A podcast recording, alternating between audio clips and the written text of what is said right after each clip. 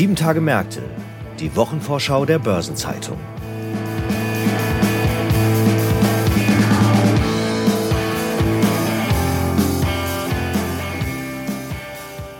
Herzlich willkommen zu einer neuen Episode von Sieben Tage Märkte, dem Wochenausblick der Börsenzeitung. Ich heiße Sabine Reifenberger, bin Redakteurin der Börsenzeitung und vor uns liegt die Kalenderwoche 37. Die bringt jede Menge Veranstaltungen und eine spannende Entscheidung bei der Europäischen Zentralbank. Am Donnerstag tagt der Rat der Europäischen Zentralbank und äh, alle fragen sich natürlich, werden die Zinsen weiter steigen oder nicht? Anlass für uns, mal die Kristallkugel aufzupolieren und da wirft für uns Marc Schröers einen Blick rein, Leiter des Ressorts Wirtschaftspolitik und währungspolitischer Korrespondent der Börsenzeitung. Hallo Marc, schön, dass du da bist. Hallo Sabine, ich grüße dich. Marc, wir konnten ja bei den vergangenen Sitzungen immer einigermaßen valide im Vorfeld abschätzen, was da von der EZB mit Blick auf die Zinsschritte zu erwarten ist. Das sieht dieses Mal deutlich anders aus. Kann man da überhaupt eine valide Einschätzung abgeben im Vorfeld? Ja, Sabine, du hast da völlig recht. Der Ausgang der Zinssitzung ist eigentlich so offen, wie es seit Jahren nicht der Fall gewesen ist. Ob die EZB jetzt ihre Leitzinsen nochmal erhöht, dann wahrscheinlich um 25 Basispunkte oder ob sie erstmals ähm, nach neuen Zinserhöhungen jetzt in Folge eine Zinspause einlegt. Das ist auch jetzt gut eine Woche vor der Sitzung vollkommen offen. Zur Erinnerung, die EZB hat wegen der hohen Inflation seit Juli 2022 ihre Leitzinsen um satte 425 Basispunkte erhöht und damit so aggressiv wie nie seit der Euro-Einführung. Wie gesagt, jetzt ist ein bisschen unklar, wie es weitergehen soll. Am Mittwoch jetzt hat selbst äh, EZB-Ratsmitglied Klaas Knot, Zentralbankchef in den Niederlanden, selbst von einer knappen Entscheidung gesprochen. Ja, und das ist halt schon sehr bemerkenswert, wenn man weiß, dass die Zentralbanken eigentlich ähm, anders als in früheren Jahren oder Jahrzehnten durchaus üblich ähm, die Märkte nicht mehr gerne überraschen, sondern eigentlich im Vorfeld eine Guidance dazu geben, was passiert, einfach äh, damit dann das Ergebnis auch möglichst geschmeidig an den Märkten umgesetzt wird. Wie kommt es denn, dass da jetzt dieses Mal so viel Intransparenz ist im Vorfeld? Ja, Intransparenz würde ich es gar nicht nennen. Es ist so ein bisschen Unklarheit einfach und die erklärt sich letztlich äh, mit dem Dilemma, in dem die EZB durchaus steckt. Da ist äh, einerseits die Inflation. Die Inflation ist zwar ähm, seit ihrem Rekordhoch im Oktober 22 deutlich runtergekommen. Man erinnere sich, wir hatten im Oktober 10,6 Prozent Inflation. Jetzt sind wir bei 5,3 Prozent, also halbiert. Aber 5,3 Prozent ist immer noch deutlich mehr als 2 Prozent und das ist die Zielmarke, die die EZB anstrebt. Und zugleich ist der zugrunde liegende Preisdruck, wie es immer so schön heißt, das ist so ein bisschen der Preisdruck, ähm, der vor allem durch die Kernrate ohne Energie und Lebensmittel dokumentiert ist, der ist weiterhin sehr hoch, liegt nur knapp unter seinem Rekordhoch aus dem Frühjahr. Die Inflation spricht also für sich genommen eigentlich für weitere Zinserhöhungen, zumal wenn man die Inflationserwartungen im Zaum halten möchte, also die Erwartungen der Verbraucher und der Unternehmen etc. an die Inflation. Auf der anderen Seite ist aber die Konjunktur. Die Eurowirtschaft äh, hat zuletzt deutlich an Schwung verloren, Rezessionsängste nehmen zu. Negativ hervorzuheben ist da leider Deutschland. Die deutsche Wirtschaft schwächelt gehörig, steckt womöglich schon in der Rezession. Nicht umsonst wird wieder viel vom Krankenmann Europas gesprochen.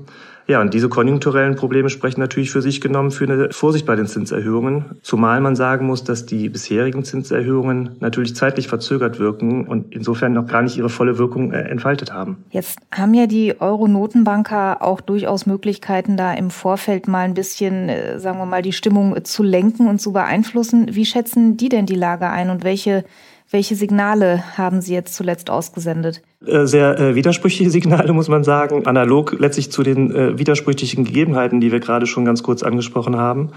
Die Hardliner im EZB-Rat, die sogenannten Falken, die also tendenziell eher für eine straffere Geldpolitik sind, haben für sich eher die hohe Inflation und die Inflationsrisiken betont. Zu diesem Lager gehört ja auch Bundesbankpräsident Joachim Nagel tendenziell. Entsprechend haben Sie von einer zu frühen Zinspause gewarnt oder explizit sogar weitere Zinserhöhungen favorisiert. Wie gesagt, wohl möglich auch dann jetzt schon im September. Die Tauben im Rat, die halt tendenziell für eine eher vorsichtige Politik äh, sind, die betonen halt eher die Konjunkturschwäche, mahnen zur Vorsicht von einer zu aggressiven Zinserhöhung, verweisen, wie gesagt, darauf, dass die bisherigen Zinserhöhungen erst noch ihre volle Wirkung entfalten müssen. Da sind vor allem EZB-Direktoriumsmitglied Fabio Panetta und Italiens Zentralbankchef Ignazio Visco zu nennen. In den vergangenen Tagen hatten dann eher so die Tauben die Diskussion dominiert, die öffentliche Diskussion, zusammen mit den Inflationsdaten, die wir vergangene Woche bekommen haben. Da stagnierte zwar die Gesamtrate, ähm, die Kernrate hatten wir eben schon angesprochen, besonders wichtig aktuell, war aber weiter runtergegangen, wenn auch auf zu hohem Niveau, aber runtergegangen. Das hat an den Märkten eigentlich dazu geführt, dass vermehrt auf eine Zinspause jetzt in der nächsten Woche gewettet worden ist. Die Wahrscheinlichkeit für eine Zinserhöhung lag teilweise nur noch bei einem Viertel. Ja, und bemerkenswert dann am Mittwoch dieser Woche jetzt, man muss wissen, die EZB vor einer Zinssitzung hat immer sogenannte Schweigephase. Das ist eine Woche davor, beginnt also am Donnerstag immer vor der Sitzung. Am Mittwoch haben dann die Falken nochmal die Möglichkeit ergriffen und quasi Warnungen an die Märkte geschickt. Vor allen Dingen Klaas Knot, der niederländische Zentralbankchef oder auch der slowakische Zentralbankchef Peter Kasimir. Die haben einfach nochmal betont, von wegen ist es durchaus eine Möglichkeit, dass wir im September erhöhen. Und auch im Fall von Klaas Knot ganz klar gesagt, die Märkte sollten das Risiko nicht unterschätzen.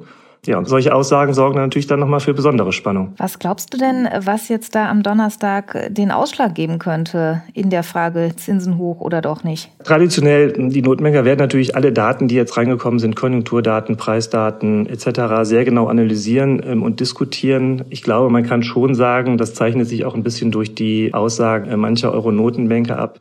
Eine besondere Rolle werden schon die neuen Projektionen, die Prognosen spielen, die die EZB-Volkswirte vierteljährlich erstellen. Da gibt's halt jetzt im September eine neue Prognoserunde fürs Wachstum, für die Inflation. Und unter diesen Prognosen wird dann sicherlich nochmal hervorstechen die Prognose für das Jahr 2025. Wie gesagt, die Geldpolitik wirkt mit einer zeitlichen Verzögerung. Insofern muss Geldpolitik vorausschauend handeln. Bei der letzten Prognoserunde im Juni war es so, dass die Prognose für 2025 Inflation für den Jahresdurchschnitt bei 2,2 Prozent lag, also tendenziell immer noch oberhalb des 2 Prozent Ziels der EZB und auch erst Ende 2025 eine Annäherung oder ein Erreichen des 2-Prozent-Ziels ähm, prognostiziert wurde. Ja, und jetzt muss man halt schauen, was bei der neuen Prognoserunde herauskommt für 2025. Und ich könnte mir schon gut vorstellen, dass das dann ähm, das berühmte Zünglein an der Waage sein wird bei der Entscheidung pro oder contra Zinserhöhung. Wenn wir das Bild mal ein bisschen aufziehen, man schaut ja im Vorfeld der EZB-Sitzungen auch immer gerne mal noch auf die anderen Zentralbanken, beispielsweise auf die Fed in den USA. Wie ist denn bei den anderen Zentralbanken gerade die Lage? Wo stehen die? Ja, die EZB ist auf jeden Fall mit ihrem Problem nicht allein. Ich glaube, so viel kann man auf jeden Fall sagen. Viele Notenbanken haben ja auf die sehr hohe Inflation in den Jahren 2021 und 2022 mit Zinserhöhungen reagiert, die es seit Jahrzehnten oder wie gesagt im Fall der EZB sogar noch nie gegeben hat. Und jetzt müssen viele entscheiden von wegen, wie es weitergeht. Viele sind mit diesem Problem konfrontiert, dass die Inflation immer noch zu hoch ist, während die Wirtschaft schwächelt. Insgesamt sieht es ja nicht so rosig aus für die Weltwirtschaft. Ja, und wie du gesagt hast, richtigerweise, die Blicke richten sich da natürlich vor allen Dingen auf, auf die FED. Auch die steht vor der Frage, weiter erhöhen oder nicht. Und auch da muss man sagen, es gibt einige Notenbanker, die dafür sind. Es gibt einige Notenbanker, die dagegen sind. Die FED entscheidet ja eine Woche nach der EZB. Ich hatte jetzt die Gelegenheit, mit der Präsidentin der FED Cleveland zu sprechen, Loretta Meester. Das Interview hatten wir diese Woche in der Zeitung. Sie plädiert für eine weitere Zinserhöhung zum aktuellen Stand eigentlich. Aber auch da, äh, wie gesagt, die Lage ist unklar. Und was man natürlich ganz klar sagen muss, im Vergleich zur FED ist die Lage der EZB natürlich nochmal sehr viel verzwickter und sehr viel ungemütlicher, weil einfach die Inflation im Euroraum höher ist als in den USA immer noch und weil auch das Wachstum im Euroraum schwächer ist als in den USA. Ja, und das macht die Entscheidungsfindung natürlich für die Euronotenbanker in der kommenden Woche auch nicht gerade einfacher. Eine spannende Entscheidung steht uns also bevor. Das Interview, was du gerade erwähnt hast, das packen wir nochmal in die Shownotes dieser Folge, wer es nachlesen möchte. Und dann wünsche ich dir eine interessante Berichterstattung nächste Woche. Wahrscheinlich auch für dich dieses Mal etwas aufregender als in den vorangegangenen Sitzungen. Vielen Dank für die Einschätzung heute. Marc Schröers, Leiter des Ressorts Wirtschaftspolitik. Danke, dass du dabei warst. Ich danke dir, Sabine. Ich hatte es eingangs schon erwähnt, es steht eine ganze Reihe von Veranstaltungen in der nächsten Woche bevor und die hat sich mein Kollege Franz Kongbui mal genauer angeschaut. Hallo Franz. Hallo. Ja, zu den vielen Veranstaltungen zählt auch der Investoren Summit 2023. Der wird von Farris Pensions and Asset Advisory und der Börsenzeitung am Dienstag veranstaltet. Das heißt also ein Anlegergipfel könnte man sagen. Worum geht's denn da genau? Im Zentrum steht das Thema Anlegen in Zeiten hoher Inflation, also brandaktuell. Dabei stellen sich vielerlei Fragen wie etwa, welche Investments empfehlen sich in Zeiten, in denen die Inflation in Europa weit über dem Zielwert der Europäischen Zentralbank von 2% liegt? Welche Rolle kann Private Debt spielen? Inwiefern bieten die Emerging Markets Gelegenheiten? Da wird ja weit über den Tellerrand hinausgeschaut. Das stimmt, denn hinzu kommen Themenkomplexe und Fragen wie, wie verträgt sich der Wunsch nach angemessener Rendite mit dem Ziel, durch Investments einen Impact zu schaffen? Wie gehen die Versicherer mit der Zinswende um? Welche Auswirkungen hat die Rückkehr von Zinsen auf deren Portfoliosteuerung? Und was bedeutet das Umfeld für die Anlagepolitik eines Versorgungswerks oder einer Pensionskasse? Große und wichtige Themen. An wen richtet sich denn die Veranstaltung? Dem breiten Themenspektrum entsprechend an Asset Manager, Investoren, Unternehmensvorstände, Volkswirte und andere Finanzexperten, also die ganze Bandbreite. Fast noch wichtiger ist ja, wer auf der anderen Seite auftreten wird, nämlich äh, bei den Impulsgebern. Wer ist denn da dabei? Ja, den Impuls für die Diskussion liefert zum Auftakt der Veranstaltung Professor Lars Feld.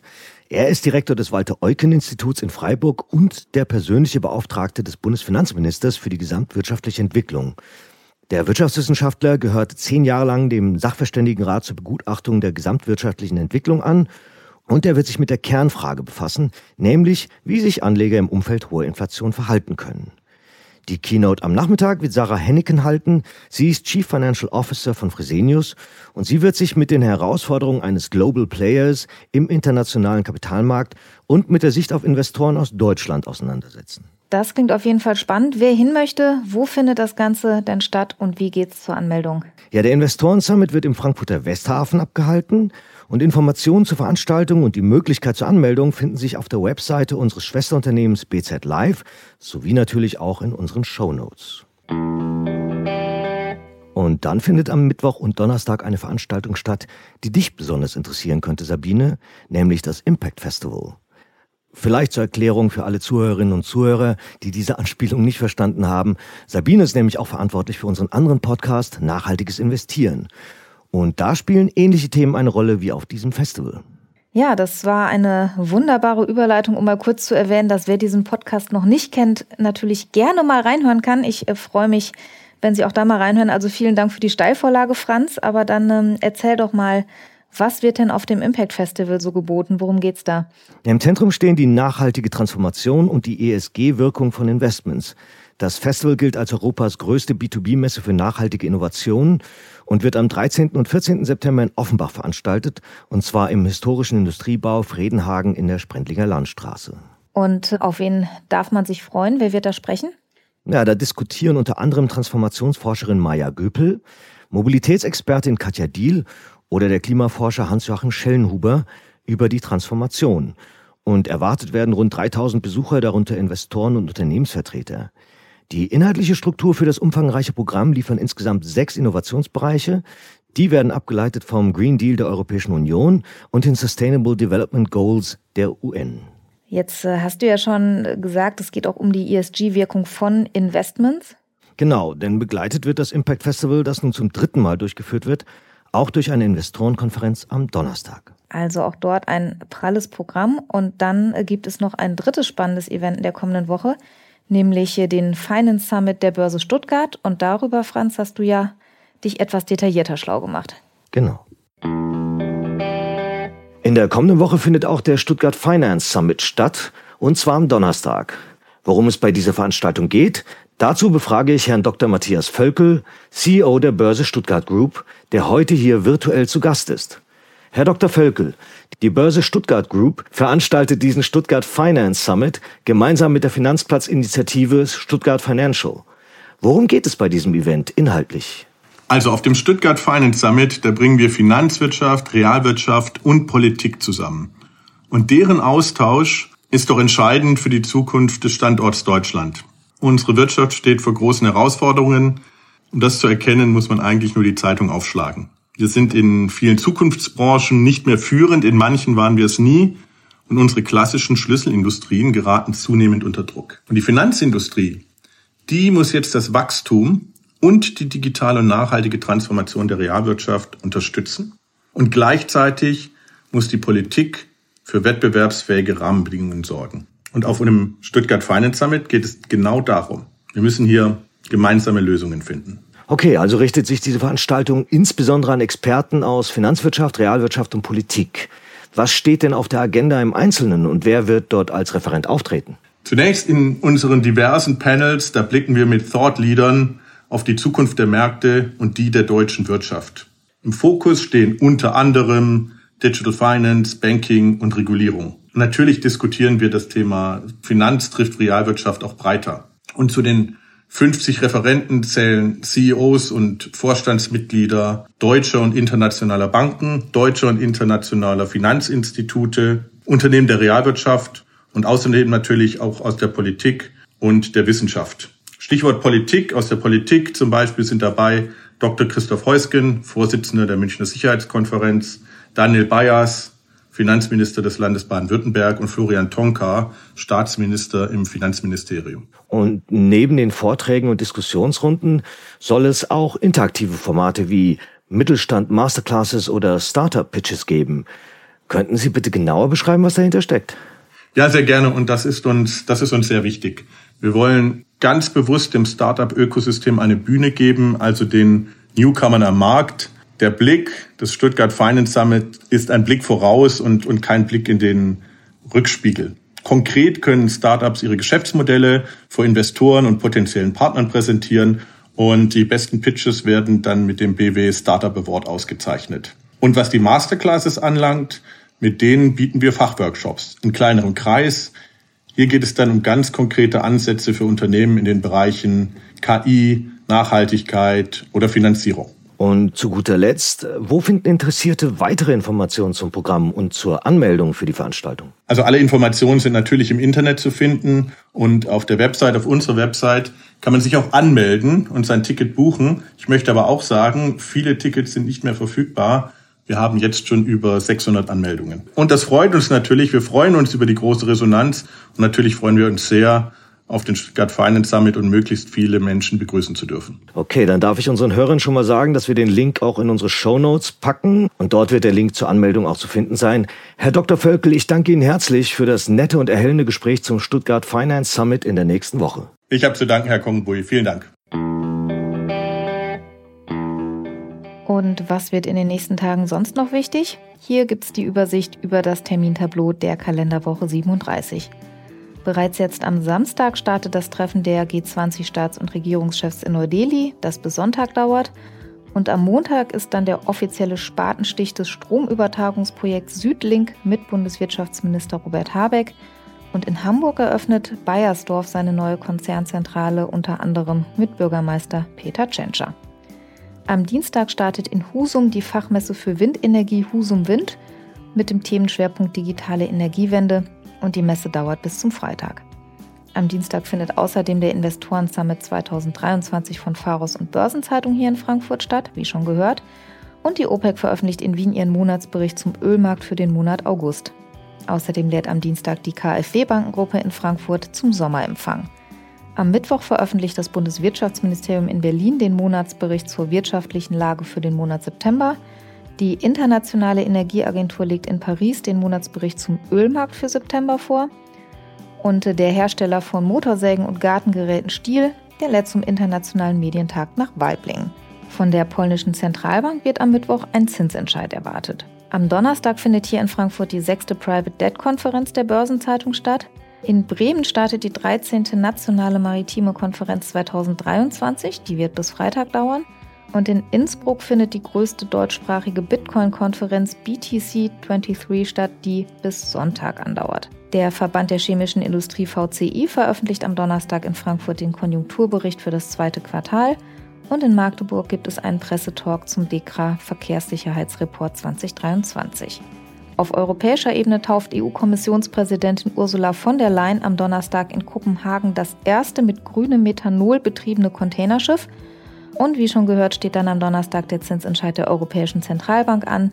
Die Pressekonferenz mit EZB-Präsidentin Christine Lagarde ist angesetzt für 14.45 Uhr. Am Freitag urteilt der Bundesgerichtshof in Karlsruhe über die Aufklärungspflichten eines Immobilienverkäufers im Rahmen der Due Diligence und der BGH verhandelt in einem Fall über den Ersatz von Kosten für die Verwahrung eines privat abgeschleppten Fahrzeugs.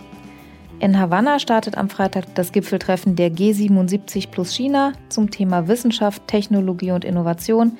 Das Treffen der UNO-Staaten des globalen Südens läuft dann bis zum Samstag. In Santiago de Compostela ist für Freitag eine informelle Tagung der EU-Finanz- und Wirtschaftsminister angesetzt, die ebenfalls bis Samstag dauern wird. Die EZB veröffentlicht am Freitag das Volumen der vorfristigen Rückzahlung für gezielte langfristige Refinanzierungsgeschäfte, die sogenannten TLTRO-Rückzahlungen. Und außerdem ist Freitag ein großer Verfallstag, ein sogenannter Hexensabbat für Aktien- und Indexoptionen und Futures an der Eurex. Von der Zentralbank in Russland wird am Freitag ein Zinsentscheid erwartet.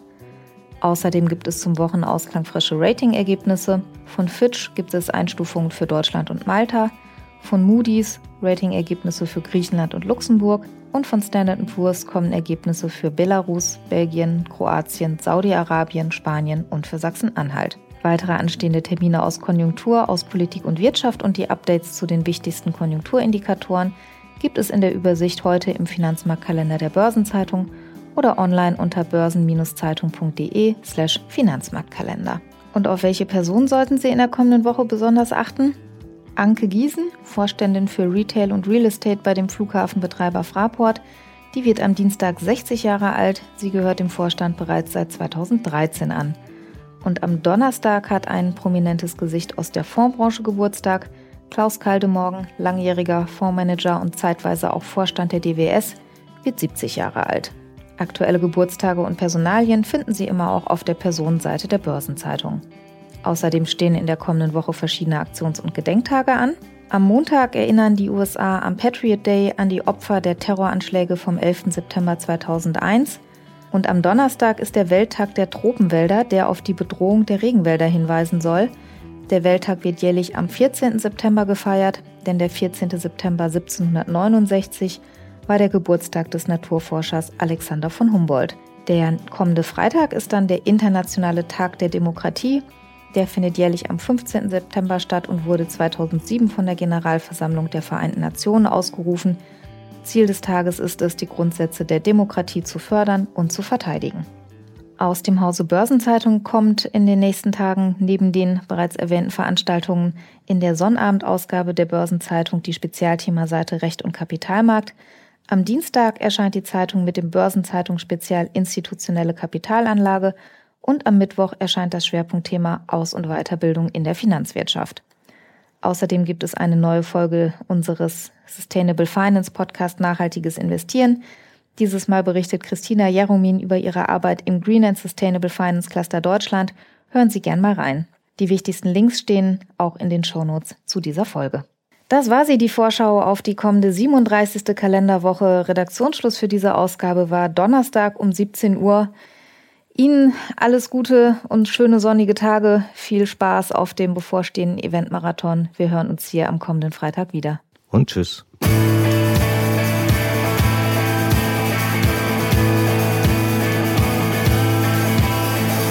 Das war Sieben Tage Märkte, die Wochenvorschau der Börsenzeitung.